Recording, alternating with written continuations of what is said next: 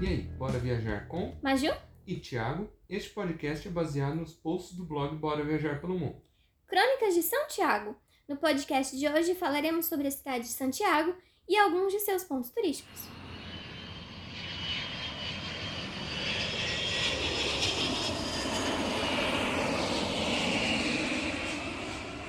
Para começar, conta o início da história de Santiago. Então, tudo começou com os primeiros habitantes, os Picunches, que se estabeleceram em meados dos anos 800. Eles eram uma comunidade agrícola que cultivavam batata, feijão e milho. Em 12 de fevereiro de 1541, foi fundada pelo conquistador espanhol Pedro de Valdívia a cidade de Santiago del Nuevo Extremo. Agora conta um pouco das guerras que ela sofreu. Então, ao longo dos anos, ela sofreu algumas guerras, como a Guerra da Independência, que durou de 1810 a 1818, resultando na independência e nomeando a região como capital. Agora conta um pouco das consequências do crescimento populacional no século XX. Ele gerou um descontrole da panificação urbana e a cidade começou a crescer indiscriminadamente. A partir de 1930, Santiago começou a se transformar em uma cidade moderna, e em 1940 passa a ser conhecida como Grande Santiago, devido à sua população quase chegar em um milhão de habitantes. E como que ela está hoje? Hoje, Santiago é o maior e mais importante centro urbano, financeiro, cultural e administrativo do país. A cidade também é considerada a terceira melhor cidade da América do Sul para se morar. Agora vamos conhecer alguns pontos turísticos da cidade. Vamos começar pelo Palácio de la Moneda. Então, ele é a sede da presidência da República do Chile. O prédio foi projetado para abrigar a Casa da Moeda, na época em que o Chile era uma colônia espanhola. Porém, devido à falta de recursos, o projeto foi financiado por Francisco Garcia de Huidobro, primeiro marquês da Casa Real, sendo construído entre 1786 a 1812. E até quando que ela foi Casa da Moeda? Ela durou até 1929. Depois ela foi residência oficial de presidentes até 1958 e durante o golpe de Estado de 11 de setembro de 1973, depois de passar por três horas de luta e bombardeio, o Palácio de La Moneda foi tomado pelo exército ao longo da ditadura de Augusto Pinochet. Foram feitas alterações no palácio. Após o fim da ditadura, o edifício foi restaurado ao seu original. E ele como está hoje em dia? Então, hoje o Palácio de la Moneda cedia a cerimônia de troca de guarda, no qual acontece em dias alternados, e é possível visitar o palácio por dentro, por meio de uma visita gratuita e acompanhada por guia. Porém, é preciso fazer o agendamento com antecedência através do site. E onde fica o Marco Zero do Chile? Então, ele fica na Plaza das Armas. Ela foi construída em 1541 durante o domínio espanhol, e seu objetivo era concentrar ao redor dela as construções administrativas da colônia. Lá também aconteciam festas, reuniões cívicas, julgamentos de criminosos e muitos deles foram assassinados no local. No século XIX, a praça passou a ser um lugar arborizado e com atividades culturais, sendo tomada por comerciantes informais e artistas locais. É em Santiago que fica a principal catedral do Chile, não é? Isso fica bem na Plaza de Armas. É a Catedral Metropolitana de Santiago, que é sede da Arquidiocese de Santiago, um monumento nacional e o principal templo católico romano de estilo barroco neoclássico do Chile. A catedral foi concluída em 1800, sendo a quinta construída no local. Lá é possível encontrar os túmulos de pessoas importantes para o Chile, como Diego Portales, o empresário e político que foi assassinado, e também de bispos e arcebispos. Lá também está um monumento para os corações de quatro capitães que morreram na Batalha de Concepción. A catedral também abriga o Museu de Arte Sacra, onde possui obras dos jesuítas do século XVI, esculturas e mobílias. Já que falamos de catedral, vamos falar agora de igreja. A Igreja San Francisco de Alameda foi construída originalmente a pedido de Pedro de Valdívia, fundador de Santiago, como a gente já falou, como uma pequena capela para abrigar a Virgem del Socorro, que acompanhou a conquista do Chile. A igreja e o convento é o monumento arquitetônico mais antigo do Chile.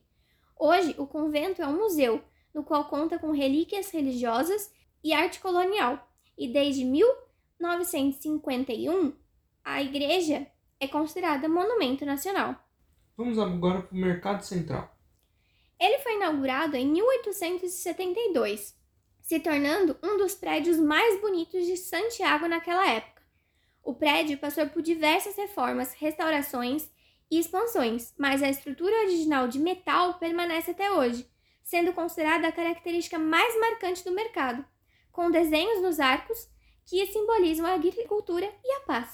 E vamos agora para o principal estádio de Santiago. O Estádio Nacional Júlio Martínez Prádanos foi inaugurado em 1938 e é a casa da seleção chilena de futebol, La Roja, e do time Universidade de Chile, também conhecida como Laú. O estádio possui um passado triste. Durante o golpe militar de Augusto Pinochet, ele passou a ser usado como campo de concentração e de tortura. Só deixou de ser usado pelos militares pois a seleção chilena precisava disputar uma partida classificatória contra a União Soviética, no qual se recusou a jogar, e o Chile se classificou para a Copa de 1974. A principal competição internacional que o estádio sediou foi a Copa do Mundo de 1962, como também vários shows internacionais, como U2, Madonna, Michael Jackson, Coldplay, entre outros. Hoje, o Estádio Nacional de Chile é considerado monumento nacional desde 2003. Vamos agora para o Parque Quinta Normal. Ele foi fundado em 1841 e foi considerado um dos primeiros parques de Santiago e um dos mais bonitos da cidade. A história do parque está muito ligada ao mundo científico e servia como ponto de encontro entre intelectuais, políticos e burgueses da sociedade chilena, resultando na construção de diversos museus durante os séculos 19 e 20. Entre os museus estão o Museu Nacional de História Natural do Chile, o Museu de Ciência e Tecnologia, o Museu Ferroviário de Santiago e o Museu de Arte Contemporânea Quinta Normal. O parque também possui espaços culturais, quadros de esportes, jardins, piscina municipal, uma área para crianças, uma faculdade, entre outros. Fala um pouco do Cerro Santa Lucia pra gente. Então, ele é um dos principais pontos turísticos de Santiago. O nome do parque Originalmente era Cerro de Huelen, que significa algo como dor, tristeza e sofrimento na língua dos índios Machupi. O nome Santa Lucia foi dado pelo conquistador espanhol Pedro de Valdívia, em 1540. Santa Lucia foi uma mulher que morreu aos 21 anos e foi considerada santa pelas igrejas católica, anglicana, luterana e ortodoxa. No século XIX, o morro foi transformado em um forte e um cemitério para o exército da coroa espanhola durante a Reconquista. Ele também foi convertido a um parque pelo governador Benjamin Vicunha Maquena, recebendo várias árvores, praças, uma capela e trilhas de observação. Já que Santiago é uma cidade muito antiga, não podemos esquecer de falar sobre museus. Conta primeiro do Museu Nacional. O Museu Nacional Belas Artes foi fundado em 1880 como Museu Nacional de Pinturas. Está situado desde 1910 no Parque Florestal, no centro de Santiago. O museu é uma das mais importantes instituições culturais do Chile e um dos mais antigos museus de arte da América Latina. Em seu acervo possui mais de 3 mil peças e está situado no Palácio de Belas Artes. E lá também se encontra uma biblioteca especializada que possui aproximadamente 100 mil volumes. Realiza exposições temporárias e itinerantes, um programa educativo, ateliês e cursos. Para não falarmos só desse, conta sobre algum outro. O Museu de la Memória e los Derechos Humanos foi inaugurado em 2010 e é dedicado à memória das vítimas que tiveram seus direitos humanos violados pelo regime militar de Augusto Pinochet, e principalmente as que perderam suas vidas. No museu é possível encontrar instrumentos de tortura utilizados durante a ditadura, cartas, artigos de jornais e testemunhos dos sobreviventes. Sua entrada é gratuita e possui audioguias, porém são pagos. Agora vamos para o bairro Paris-Londres. Ele é um bairro que possui um ar europeu. No século XIX, fazia parte do Mosteiro de São Francisco, que, por falta de verbas para manter as instalações, os monges venderam partes do terreno a particulares e ao Estado do Chile. O governo contratou arquitetos europeus renomados para a construção dos casarões, que possuem estilo renascentista, neoclássico, barroco e neocolonial. dando à região características semelhantes às cidades europeias. No início, o bairro foi atraído pela elite, mas devido ao crescimento da cidade, atores renomados passaram a morar ali.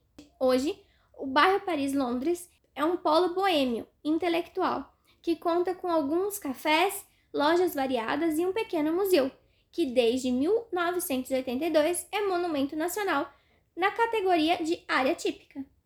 Agora vamos para as compras. Conta sobre o maior shopping center de Santiago. É o Shopping Costaneira Center. Está localizado na Gran Torre Santiago e é o maior shopping de Santiago. O seu maior diferencial é a disposição das lojas. No subsolo fica reservado para serviços no geral. O primeiro andar é para presentes, o segundo contém lojas femininas, o terceiro andar apresenta lojas masculinas e para crianças, o quarto é voltado ao esporte e o quinto tem lojas de casa e banho, restaurantes e no último está o cinema. Conta mais alguma curiosidade da Gran Torre Santiago. Então, ela também é lar do Sky Costaneira, inaugurado em 2014. Fica a 300 metros de altura e oferece uma vista de 360 graus da cidade. Santiago é muito frio, não é? Então, durante o final de maio a setembro, Santiago possui frio e neve, ótimo para esportes de inverno. Já em outubro a janeiro, a cidade floresce e com temperaturas mais altas. E em fevereiro, as vinícolas estão cheias de uvas e prontas para a colheita. Então lá tem estação de esqui? Sim, as mais famosas e com uma boa estrutura para adultos e crianças em Santiago são El Colorado, o Vale Nevado e Farellones. Para finalizar, Conta uma última dica para quem está indo para lá. Então, a última dica é a vinícola mais popular da cidade. É a vinícola Concha e Toro, inaugurada em 1883. Temos que ir lá com certeza. Verdade. Esperamos que você tenha gostado da nossa viagem por Santiago. Para mais informações, acesse o Instagram e o blog Bora Viajar pelo Mundo. Os links estarão na descrição.